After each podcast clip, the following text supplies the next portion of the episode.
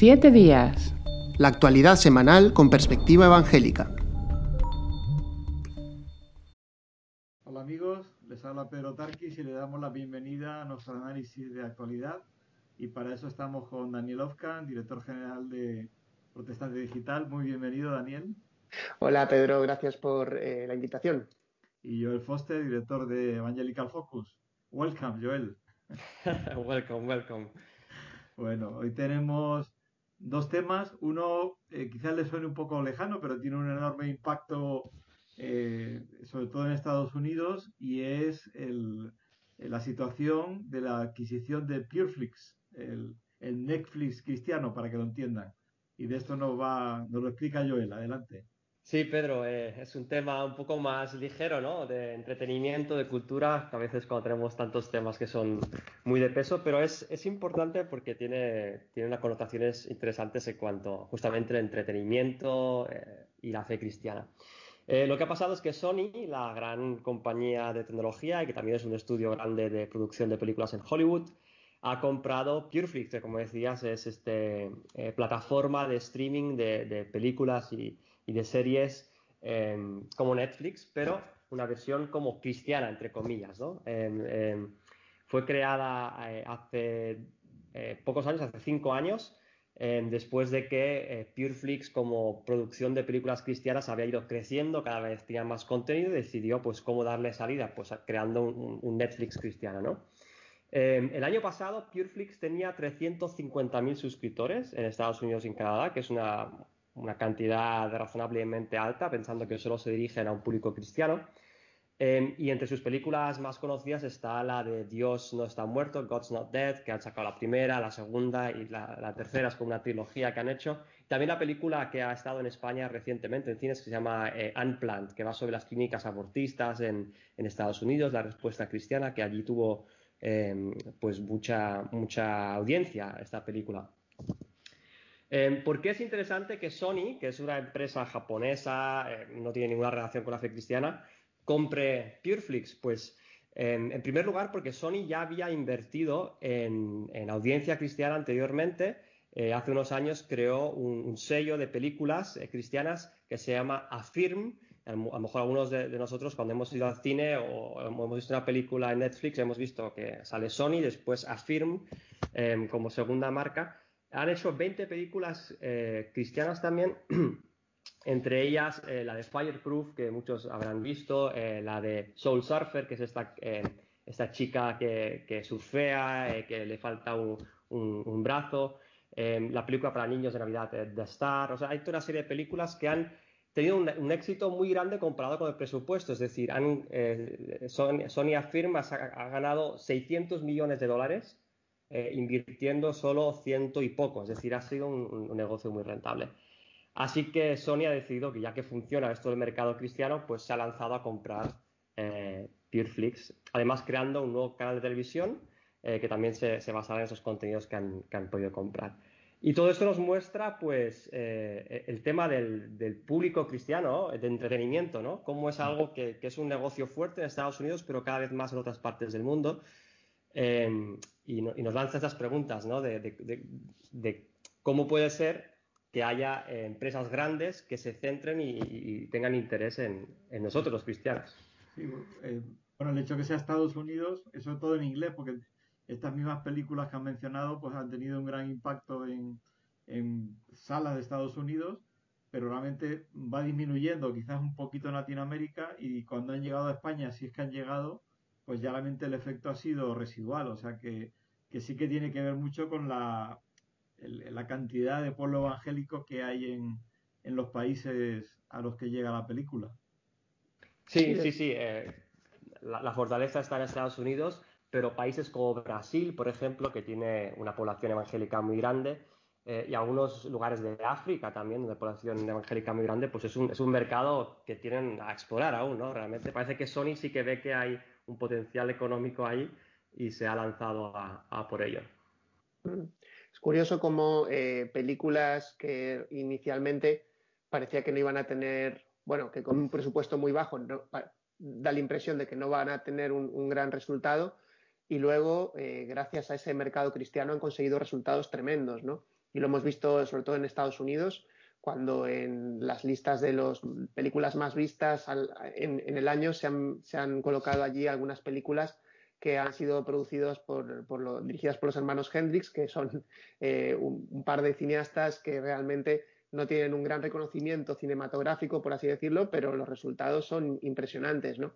Y, desde luego que es para, hacer pensar también en cómo eh, los contenidos eh, hay que ver, ¿no? Un poco si, eh, esta falta de, contenidos de ciertos valores cristianos ha sido mm, algo que ha quedado descuidado por parte de la industria, la industria mainstream, ¿no? La, gran industria.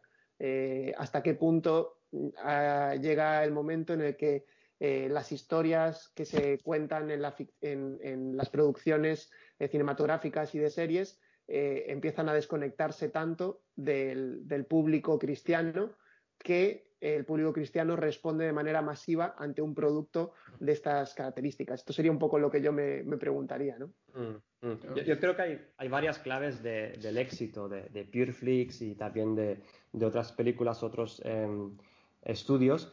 Uno de ellos es eh, esta cierta idea de contracultura cristiana que estabas mencionando ahora, Dani, ¿no? que hay toda una serie de, iglesias y de, cristianos que consideran que todo lo que hay de entretenimiento ahí fuera no encaja con sus valores y buscan algo muy específico que responda a sus valores.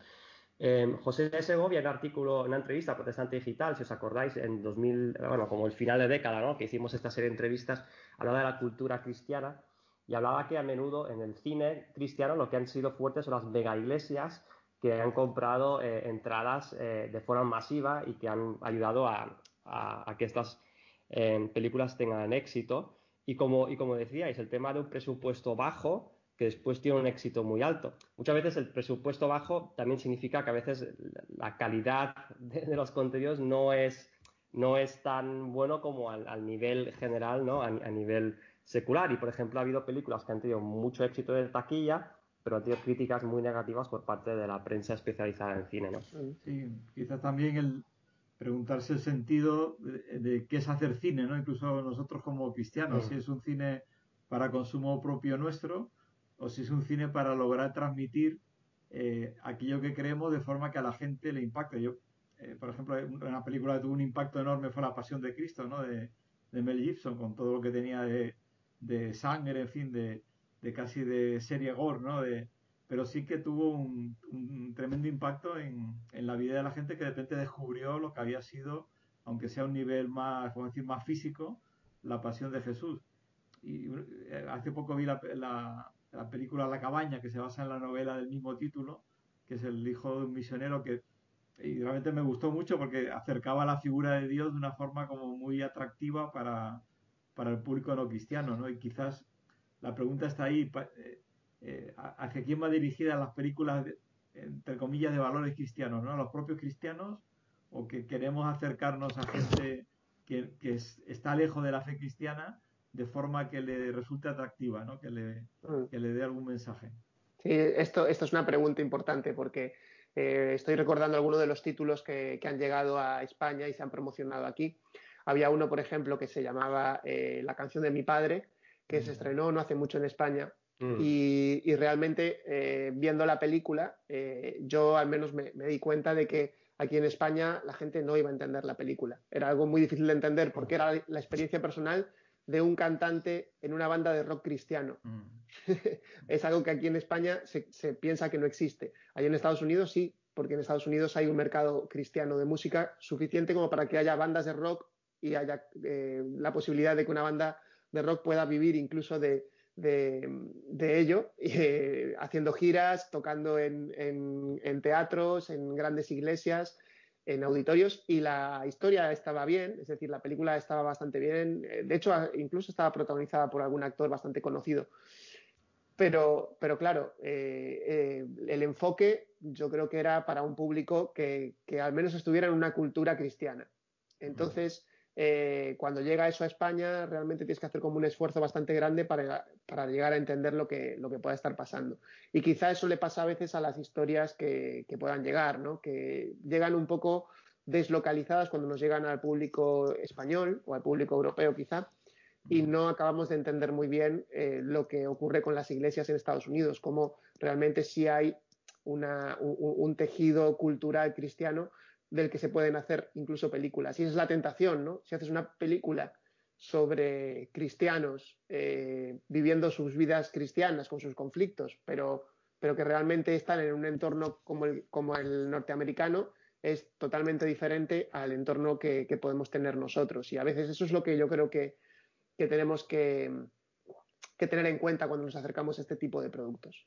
Mm, sí, otro ejemplo es esta, justamente estas películas de Dios no está muerto. Eh, el argumento es de la lucha en las universidades entre los ateos y los cristianos, em, que es algo que en Europa también eh, vivimos, ¿no? Todo el conflicto de, ciencia y fe, todo el concepto de, la universidad como un lugar bastante hostil a la fe cristiana, pero el enfoque de la película es mucho de lucha cultural, ¿no? O, de, los, de, los, americanos evangélicos, esa sensación de, de, como, de casi de, persecución a los cristianos, ¿no? Que es un poco, desde nuestro punto de vista, eh, un poco exagerada. y la película también es un poco en preachy, que dicen en inglés, que es como que es demasiado directa en lo que quieren transmitir, ¿no? Les, les falta esa sutilidad quizá que, que, tiene el cine, las buenas historias que te, que te dan diferentes puntos de vista y te acaban llevando en una dirección sin ser eh, súper directos, ¿no? Quizá es la sensación que, otros en España hemos tenido cuando hemos visto películas cristianas que vienen de este contexto de Estados Unidos. Pienso películas, yo digo una de las que a mí me impactó mucho, y no tiene nada que ver con la fe cristiana eh, directamente, pero no sé si, la habéis visto, el Gran Torino de Clint Eastwood.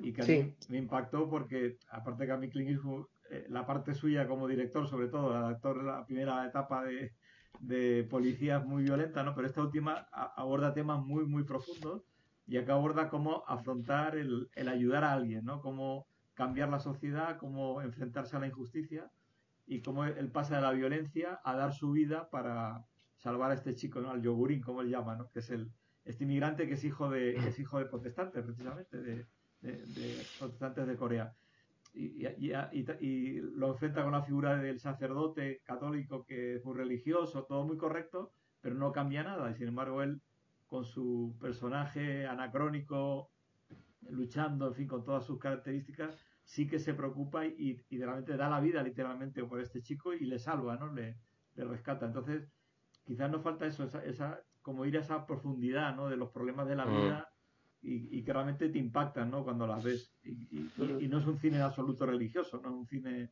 pero tiene unos valores muy, muy profundos. Sí, bueno, de, hecho en Gran Torino incluso hay, un, eh, hay la figura religiosa muy presente en la, en la película, porque hay toda esta trama de, de, las discusiones que él tiene con el, con el sacerdote y, y, es muy curioso cómo él le va, siempre le, quiere hacer preguntas como para pincharle y como para, para hacerle para fastidiarle, ¿no? Haciéndole las preguntas incómodas sobre la fe, pero luego al final se ve como él de alguna manera acaba, eh, bueno, reconociendo, ¿no? Cuál es el, camino y, la autenticidad, ¿no? Dónde está la autenticidad. Y la verdad que sí que hay, hay muchos productos así que, que, realmente siguen manteniendo sus valores, pero, pero yo un poco lo que apuntaba antes, ¿no? Eh, a ver si, si se está el, cierto desarraigo que hay eh, cultural, no, no, solo de formas o de temáticas, sino a veces del trasfondo, ¿no? La cosmovisión que está formando nuestras películas. Eh, los valores que te puedes encontrar que sean positivos, en el caso como tú has dicho, Pedro, de esta película, ya no se encuentran en tantas, ¿no? Y quizá mm. antes, en cine de hace 15, 20 años o 30 años, quizá sí podíamos encontrar un poco más este tipo de productos y ahora nos cuesta más o nos, nos es más difícil encontrar este tipo de productos y hay una reacción como de, ir en contra. Y es, es eh, creo que también hay que tener eh, cuidado, ¿no? Esto sería otro tema, ¿no? Pero el tema de ir en contra de eh, una, una, corriente cultural que realmente acaba haciendo a veces más daño al testimonio que salvando lo que se quería salvar, ¿no? Y de esto hemos hablado también muchas veces de cuando hay boicots contra películas concretas, ¿no?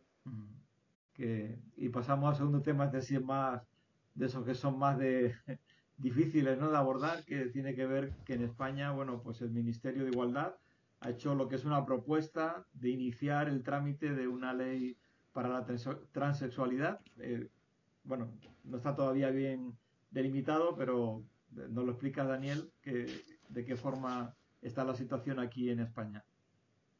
Pues sí, Pedro. Eh, hemos sacado en Protestante Digital eh, la semana pasada que la ley trans eh, se ha propuesto por parte del Ministerio de Igualdad. Todavía no se ha comenzado su, desarrollo, pero está a punto de desarrollarse y ha entrado en una fase en la que se pedían aportaciones por parte de entidades y de particulares que pudieran tener interés en, dar su valoración sobre la norma.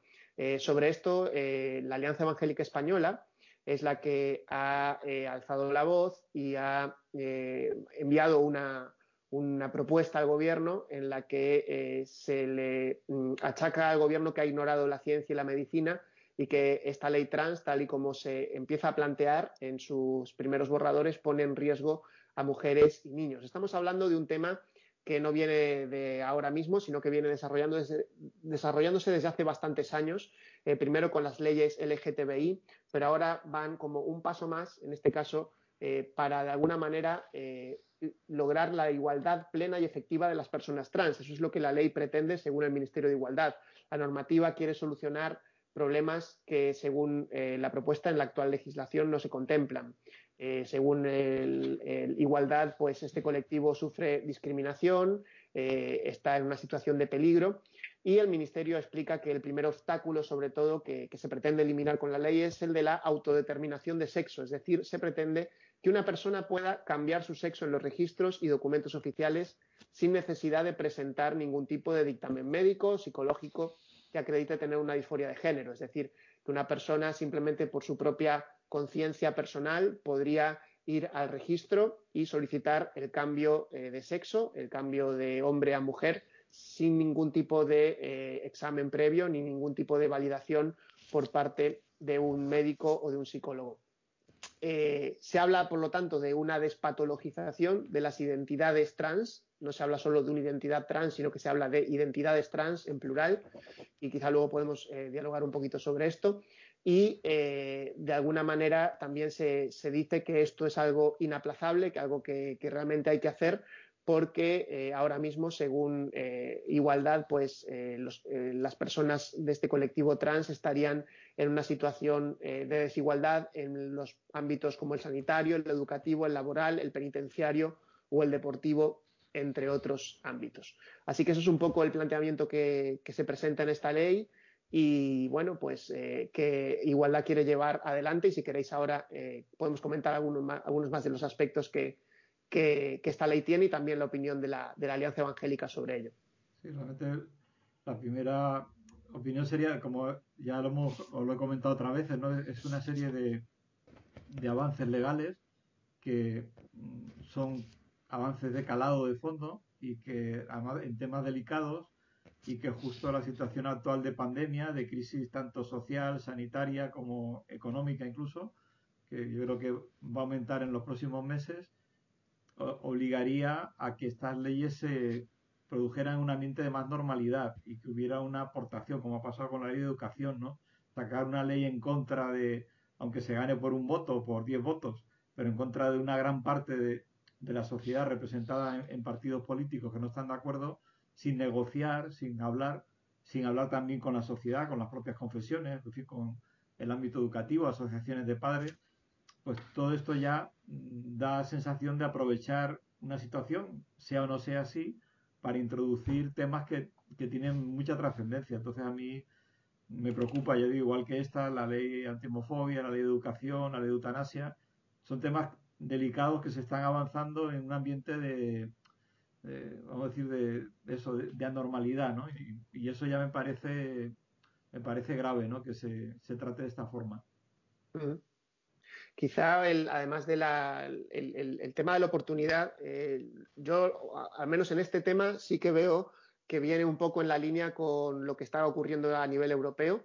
Eh, también hemos publicado hace poco una noticia sobre cómo desde la Comisión Europea se está impulsando eh, la, aplicación de los derechos LGTBIQ y quizá, bueno, no sé, eso igual nos puede comentar un poquito más Joel, pero desde luego eh, hay como una especie de ola a nivel europeo que viene desde la dirección de Europa, desde la misma Comisión Europea y en donde España mm, pues se adhiere totalmente ¿no? a, este, a estos planteamientos. Sí, sí, sí, es el, el, tsunami trans, ¿no? Es la, segunda ola después de una serie de leyes de matrimonio homosexual, de reconocimiento eh, y protección de los derechos LGTB, pues ahora hay como una segunda ola que es la, T ¿no? de, ese, LGTB.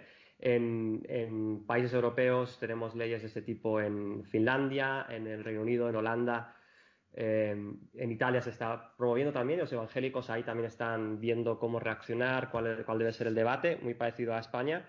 Y, después está la dimensión de la Unión Europea, ¿no? Eh, que ya no es una cuestión de que cada país decida sus leyes, sino que ya es una, un plan, como han definido ellos, un plan de legislatura, es decir, de los próximos cinco años, liderado por Ursula von der Leyen, que es la, presidenta de, la Comisión, y, muy vinculado a los derechos humanos en general, ¿no? Es decir, em, si uno em, respeta los derechos humanos, tiene que aceptar o hacer leyes o hacer estrategias nacionales sobre, sobre este tema y, lo trans es, es casi el, tema más arriba en la agenda ahora mismo ¿no? en, en, Europa, porque se considera superado ya el tema LGTB más, más general. ¿no?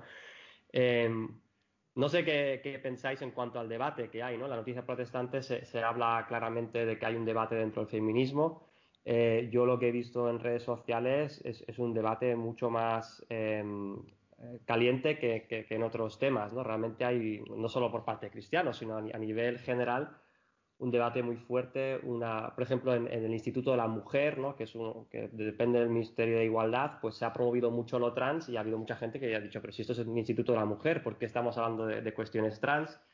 La ONU en su departamento de mujer también, eh, también ha promocionado lo trans muy fuertemente, con mucha crítica por, por de mm. parte de mujeres que consideran que se les está borrando como, como sexo biológico. Em, ¿no? no, sé qué es lo que habéis visto vosotros, cómo lo, cómo lo veis. Yo, creo que hay, hay un aspecto fundamental, tú has hablado de derechos humanos, los derechos humanos no pueden entrar en conflicto unos con otros, es decir, no puede haber un derecho a, no sé, la libertad de conciencia y un derecho que impide la libertad de conciencia. Entonces, en este caso, yo creo que estamos todos de acuerdo, o sea, y eso es una obviedad, pero hay que decirla, de que defendemos el derecho de cualquier persona a tener libertad y no ser atacada por su forma de pensar, de ser o su orientación sexual. Y una persona adulta que decide ser trans, pues eh, nadie eh, debe de alguna forma atacarle o ningún tipo de violencia, insultarla por, por esta característica. Ahora, que, que eso se convierta por encima de la libertad de expresión, de conciencia religiosa, de que tú, sobre todo, el, problema aquí es que lo que ellos, vamos, estas leyes llaman derechos humanos, en el fondo es una promoción de, y pongo el ejemplo de la religión, es decir, hay un derecho a la libertad religiosa, pero el Estado no promociona una determinada religión mm. o no religión, simplemente da libertad para que la gente crea. Aquí sí que en esta ideología trans, la ideología LGTBQ, eh, lo que se está haciendo es promocionar un tipo de ideología y al promocionarla se producen situaciones como que se pone de, moda, porque realmente es así que niños de 6 años decidan de repente ser niñas o sentirse niñas, que podría ser que sin esta promoción surgiera, pero serían casos fuera estadísticamente de, lo habitual, pero se está promocionando y bueno, hemos visto hace poco un vídeo de una iglesia episcopal de Estados Unidos de unos niña, un niño de 6 años que decía que era niña. Esto no es lo corriente, vamos, no es, y esto mm. se está promocionando, con lo cual al niño se le confunde y ya no solamente que haya libertad y respeto al que se sienta distinto, al que se siente niño o niña, sino que se está alentando y eh, de alguna forma estimulando a que los niños, en una edad en la que habla de autodeterminación, como un niño puede autodeterminar qué es si no sabe qué es todavía. Y de hecho, las personas con disforia de género, el 80-90% en estudios científicos que no tienen nada que ver con la creencia religiosa, recuperan su identidad biológica sexual al llegar a la mayoría de edad. Entonces esperemos que llegue esa mayoría y que de verdad la persona autodetermine qué, es lo que va a elegir ser.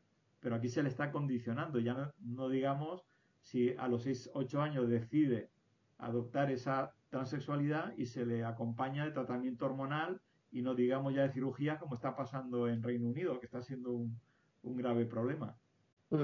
Sí, yo creo que ahí, Pedro, estás tocando el, asunto más espinoso, que es el de los menores, porque eh, realmente hay un, el debate es muy fuerte en este punto, con mucha razón, porque justamente a un menor, por compasión, según esta ley, se le tiene que apoyar en su transición para que sea capaz de sentirse por toda la sociedad acompañado en, en, esto que él desea, que es que ha nacido con un cuerpo equivocado. ¿no? Esta es un poco la idea que, que se está queriendo transmitir a, de, de, manera muy, muy burda. ¿no?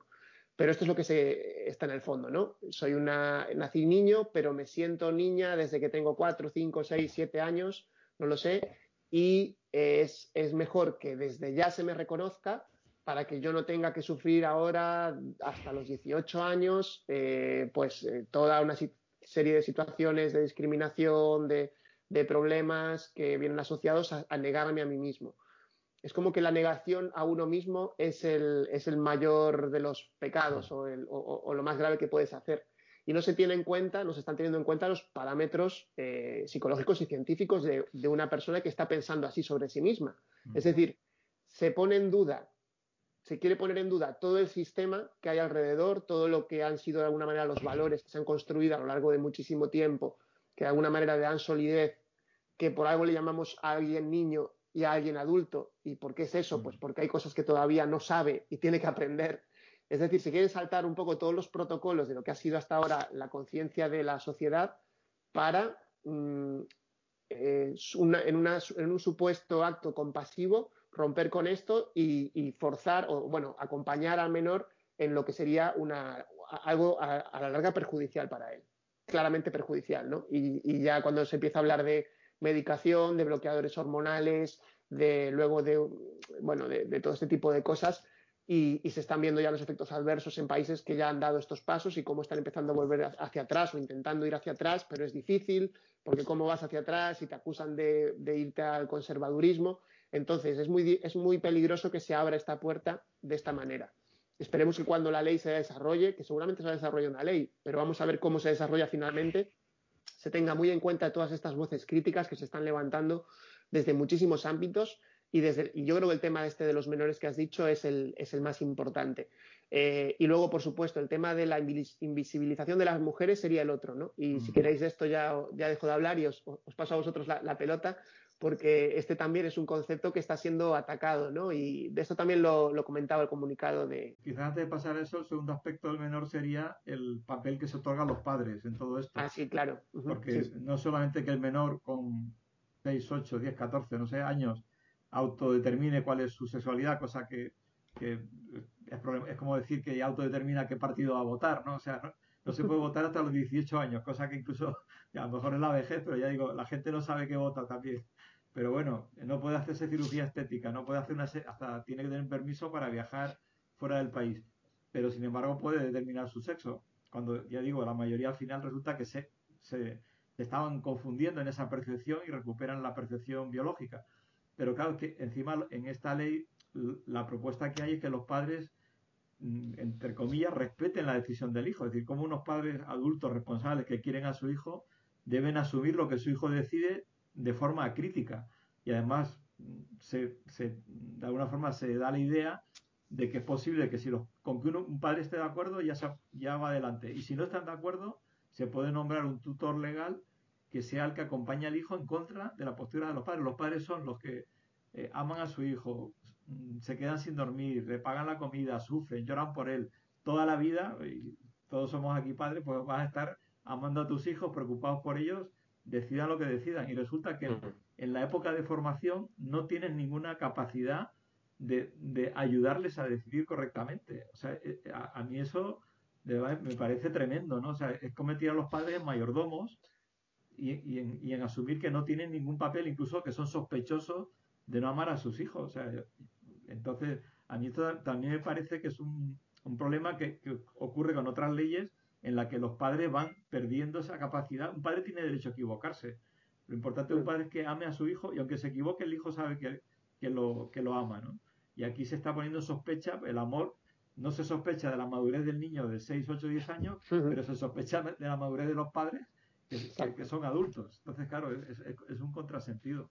Pedro, en cuanto a la, la, posición de la Alianza Evangélica, que como decíamos al principio ha sido una de las entidades civiles que, que, ha respondido a esa oferta por parte del Ministerio de Igualdad para que se puedan hacer proposiciones, ¿qué es lo más importante que se propone de la Alianza Evangélica? Bueno, realmente el comunicado de la Alianza, yo lo que entiendo es que lo que pone es el, el, el, el énfasis en los peligros ¿no? de, esto que estamos hablando. Entonces, la, realmente la propuesta es que se aplique la, la, ley tal cual está ahora, pero que se aplique bien. O sea, que la ley dice que nadie va a ser discriminado por sus creencias, religión o sexo.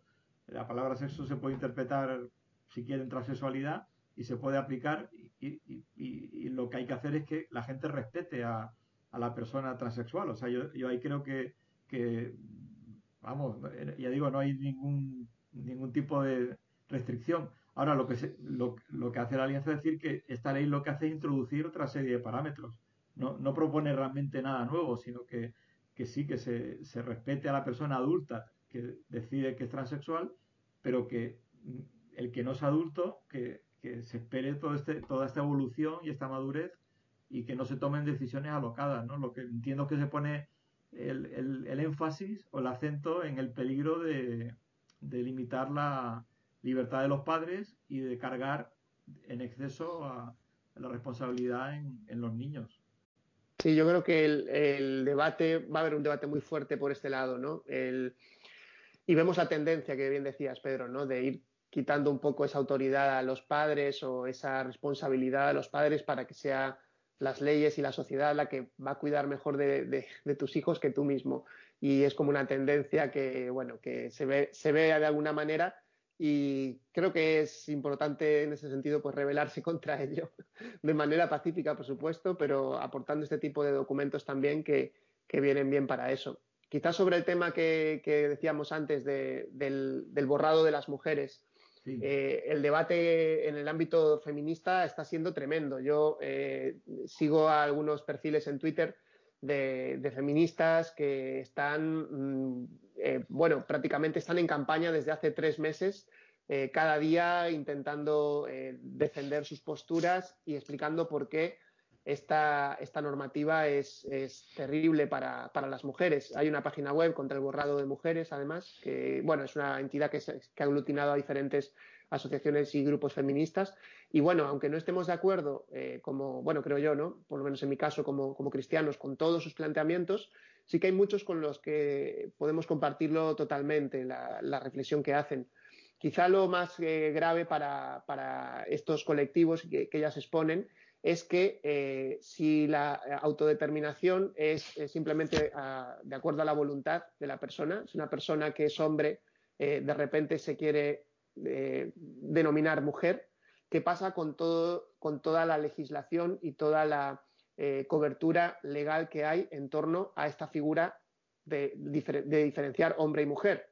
Por ejemplo, la ley de la violencia de género, por ejemplo, leyes que tienen que ver con paridad, eh, leyes que tienen que ver con, diferentes incentivos para, mujeres en, diferentes etapas, eh, las bajas, por ejemplo, también, que pueden ser diferentes en unos casos o en otros, en fin, diferentes cosas que como sociedad hemos desarrollado sabiendo que en algunos aspectos pues las mujeres podían necesitar determinada protección o determinado apoyo.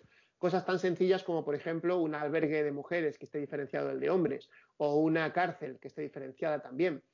Eh, el deporte eh, también diferenciado, porque y realmente estamos viendo ya cómo esto está empezando a tener consecuencias. En el deporte es quizá lo, quizá lo más visible, ¿no? Es, mm. eh, invitamos a cualquiera que nos escuche, que busque si quiere cualquier, hay muchísimas noticias ahora mismo sobre cómo competiciones deportivas están siendo, mm, están siendo invadidas por atletas trans que son hombres que, biológicos que se denominan mujeres y por lo tanto compiten en la categoría femenina pues, y, van ganando competiciones de diferentes, eh, de, diferentes aspectos que tienen que ver, por supuesto, con, eh, con, la, con, el desarrollo físico, que, es diferente en los hombres y las mujeres. No se respeta, si no se respeta el criterio biológico, en cuanto se quita el criterio biológico como, como el, el definitivo para poder identificarnos nosotros mismos y para poder identificar al otro, porque identificar al otro es muy importante para construir la sociedad, eh, pues ese es el, gran problema, ¿no? Y no sé si se os ocurre algún otro problema que, pueda venir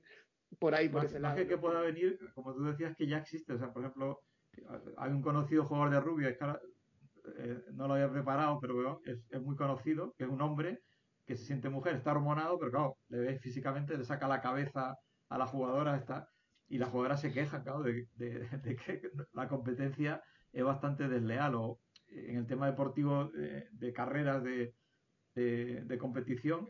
En Estados Unidos, en algunos estados que, está aprobado esta, esta ley trans, el tema no solo que ganen carreras, sino que también las becas dependen de que ganen esas carreras, con lo cual las alumnas se ven relegadas a otra posición. O un caso que pasó hace poco, fue un preso que se declaró mujer y fue a una cárcel de mujeres y violó a dos mujeres allí, o sea, en Reino Unido. O sea, quiero decir que son situaciones reales, o sea, y, todo parte de banalizar, incluso banalizar a la persona trans, porque una persona trans, una persona que sufre, yo, yo lo puedo entender, que se siente muy mal, pero el decir eso, eso requiere un abordaje psicológico, médico, o sea, realmente no decir usted es una mujer y ya está, o sea, eh, requiere un, tratamiento también con empatía y con seriedad. Y aquí se está banalizando, o sea, analiza lo que es el trans, se banaliza lo que es ser mujer. Eh, el, caso de violencia contra la mujer, si, si, es un hombre que se siente mujer y pega a una mujer, eh, no hay ninguna violencia contra la mujer, son dos mujeres que se pelean. O sea, entramos en, un mundo del absurdo, o sea, realmente es un... y quita, quita, altera toda la sociedad y nos convierte en una sociedad de, de confusión, desde los niños hasta, hasta los adultos. Sí, quizá también como, como españoles desde aquí sería bueno mirar un poco a otros países que han hecho estas leyes hace más tiempo y, la, y las, las rectificaciones que se han tenido que hacer, ¿no? Eh, temas de, por ejemplo, eh, documentos de identidad, eh, pasaportes, en los que se había propuesto que se pudiera alguien autoidentificar entre muchas categorías, no solo hombre, mujer, trans, sino otras y, cómo han tenido que los expertos en estadística, por ejemplo, en cuanto a los censos, decir, oye, que esto no se puede hacer porque vamos a tener un problema con las estadísticas en el futuro, de las estadísticas dependen las políticas sociales que se hagan o de sanidad y demás, y vamos a tener un problema muy grande solo porque una parte de la población quiere identificarse a sí misma más allá de su sexo biológico, ¿no? A veces en España vamos un poco por detrás en leyes y en tendencias sociales, eh, y eso tiene la parte positiva es que podemos ver los resultados cada en otros sitios, ¿no? Y, podríamos ser un poco más eh, comedidos a la hora de tomar ciertas decisiones si vemos que en otros lugares no han funcionado. con más seriedad. Y también he recordado ahora en Reino Unido que, a, raíz de aprobar esta ley trans ha habido un, número enorme de niños y niñas que se consideran trans y que, que, está claro que ha sido potenciado por, por, todo esto que estamos hablando, la cultura, y después ya, ya ahí se está produciendo el fenómeno contrario, que eh, niños o niñas que han hecho la evolución trans, incluso algunos casos con cirugía, que han denunciado al gobierno porque dice ustedes a mí, siendo menor, me, indujeron al cambio de sexo cuando yo no tenía capacidad y ahora me doy cuenta de que me equivoqué. Con lo cual, si lo que decía al principio, si hubieran esperado a que fueran adultos, hubiera sido él de verdad que lo hubiera asumido, acertar o se equivocara.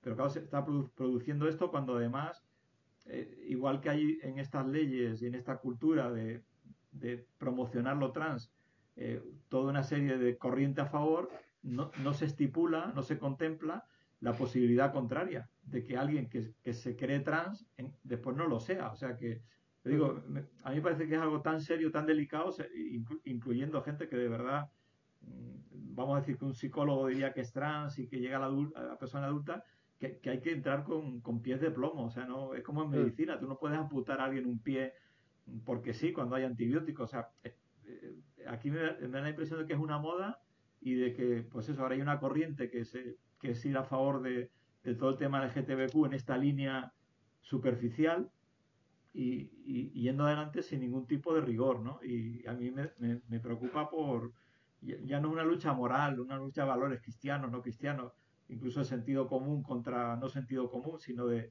que estamos hablando de vida de gente, de muchas personas, de niños a los que hay que ayudar a desarrollarse, ¿no? Igual, porque igual si aprobamos la autodeterminación sexual con 8, 10, 14 años, acabaremos aprobando la pedofilia por la misma razón. Si yo autodetermino que amo a esta persona, aunque sea adulta, y, quiero tener relaciones sexuales, ¿por qué no puedo, no? Si, si puedo cambiar de sexo, ¿por qué no puedo?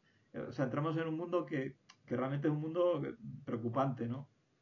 Sí, sí, yo creo que el, hecho de que estas leyes vayan avanzando de esta manera eh, muestra esa tendencia mm, de, autodestrucción que, empieza a tomar a veces nuestras, nuestras legislaciones, pero que como no son efectivas, es decir, no, se, pueden, no se van a poder mantener en el tiempo porque no llevan a nada, es decir, o nos destruyen definitivamente o si no vamos a tener que cambiarlas. Entonces es mejor, como decía Joel, pues mm, prevenir.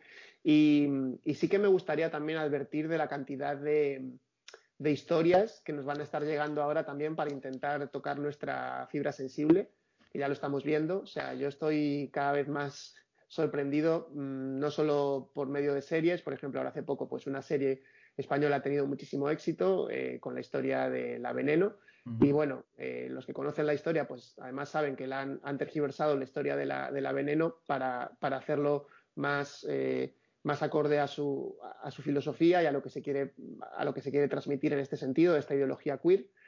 Y, y además, eh, bueno, no solo en la ficción, sino en la realidad, cada vez vamos a ver más figuras de niños, de jovencitos, en los informativos, en diferentes programas que van a empezar a contar sus historias y van a intentar de alguna manera pues eh, que, no pensemos, sino que sintamos, ¿no?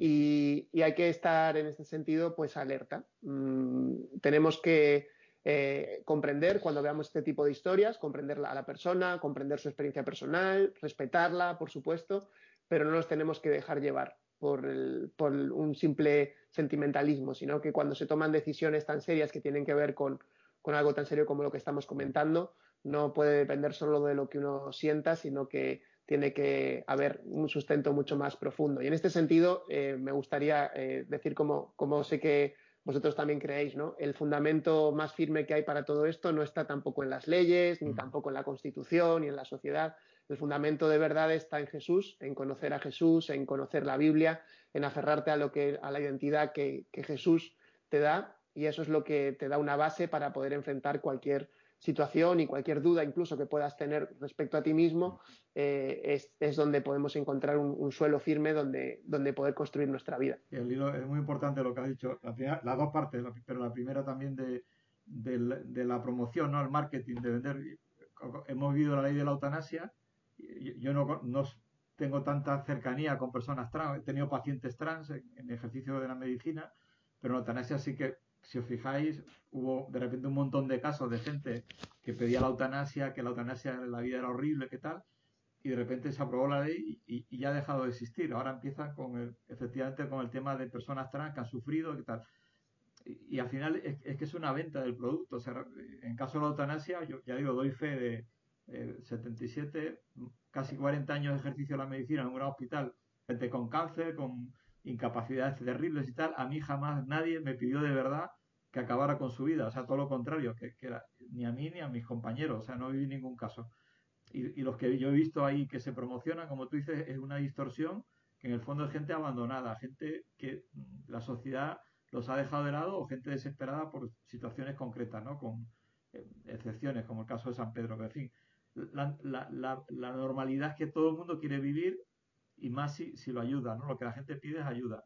Y en el caso trans está pasando igual, efectivamente, que es que se promociona que parece que, es idílico. Yo, yo mi impresión por los pacientes que he tenido trans es que no es una vida idílica, o sea, es, una mm. vida de una persona que sigue siendo eh, un hombre, una mujer en un cuerpo que, ha sido tratado y, y acondicionado, pero su genética sigue siendo la misma y su conflicto interno no ha desaparecido 100%. Entonces, lo cual es para tener empatía con esa persona, desde luego, no para eh, no, no para atacarla, pero que no se soluciona todo. Y eso con gente adulta, que en fin, podríamos decir que lo ha asumido con, en, una edad en la que puede eh, tener responsabilidad. Pero toda, todo esto que hemos comentado es que realmente a mí me parece, digo, me, me carga de, de, angustia por, por, los seres humanos que van a pasar por todo esto. No, no es una moralina, no es un defender una moral, es que, es que, es que me preocupa de verdad esas personas, ¿no? Y, y, como consecuencia la sociedad en la que vamos a, a estar. Pero bueno, es, la, y efectivamente la palabra de Dios al final es la que nos, nos rescata, ¿no? Es, la brújula, porque el problema es que, como eh, quien, quien, lo dijo Chesterton, creo que fue, que cuando perdemos, eh, dejamos de creer en Dios, somos capaces de creer en cualquier cosa, ¿no? Entonces, las sociedades, quieras que no, tienen una base judeocristiana o de valores cercanos a, los valores de, la Biblia, y cuando eso desaparece, cualquier cosa es posible. O sea, es que podemos acabar, yo qué sé, prefiero no decirlo, ¿no? Pero creando un, un monstruo realmente. Pues nada, un tema un poco triste, pero bueno, esperemos que, sobre todo yo creo que es importante que las personas que nos oyen, si, si les convence lo que decimos, que participen con respeto, porque yo creo que a veces también eh, caemos en, en, el insulto, en el atacar al que piensa diferente, porque todo esto no es atacar a nadie, defender unas ideas, es argumentar, es razonar, pero sí dejar patente que esto es, es preocupante y que entendemos que no es la forma en la que la sociedad debe avanzar y cada uno en su ámbito, ¿no? Pues yo me alegra que la Alianza Evangélica haya sido la entidad que, eh, como evangélicos, que nos haya representado en ese paso que ha dado, que va a continuar ahí, seguro dialogando con los partidos, pero que las entidades, los creyentes, las iglesias, en el ámbito que cada cual nos corresponda, que, dialoguemos ¿no? con la gente para hacerla eh, despertar, como dice del hijo pródigo, que un día volvió en sí, que, que la gente vuelva en sí y se dé cuenta de, de lo importante que son estas decisiones que se están tomando perdonad esta perorata, pero de verdad que me, preocupa, me, o sea, me duele, ¿no? Ver todo esto. Creo que el debate volveremos a él seguro, a este tema habrá que volver cuando salga la ley adelante. Bueno, cuando la ley se esté negociando, seguro que volveremos a hablar de él. Aquí acabamos todos siendo presentadores y, y, tertulianos, nos vamos cambiando los papeles, pero bueno, está muy bien. Gracias a vosotros también por, por estar y eh, aquellos que nos habéis acompañado, de verdad que, os agradecemos que nos escuchéis, que simplemente eh, razonéis lo que, lo que decimos y que retengáis y lleguéis a conclusiones por vuestra propia cuenta, que es lo que, lo que queremos. Y nada, pues que el Señor os bendiga y os esperamos la próxima semana en este encuentro de análisis de la actualidad. Hasta siempre.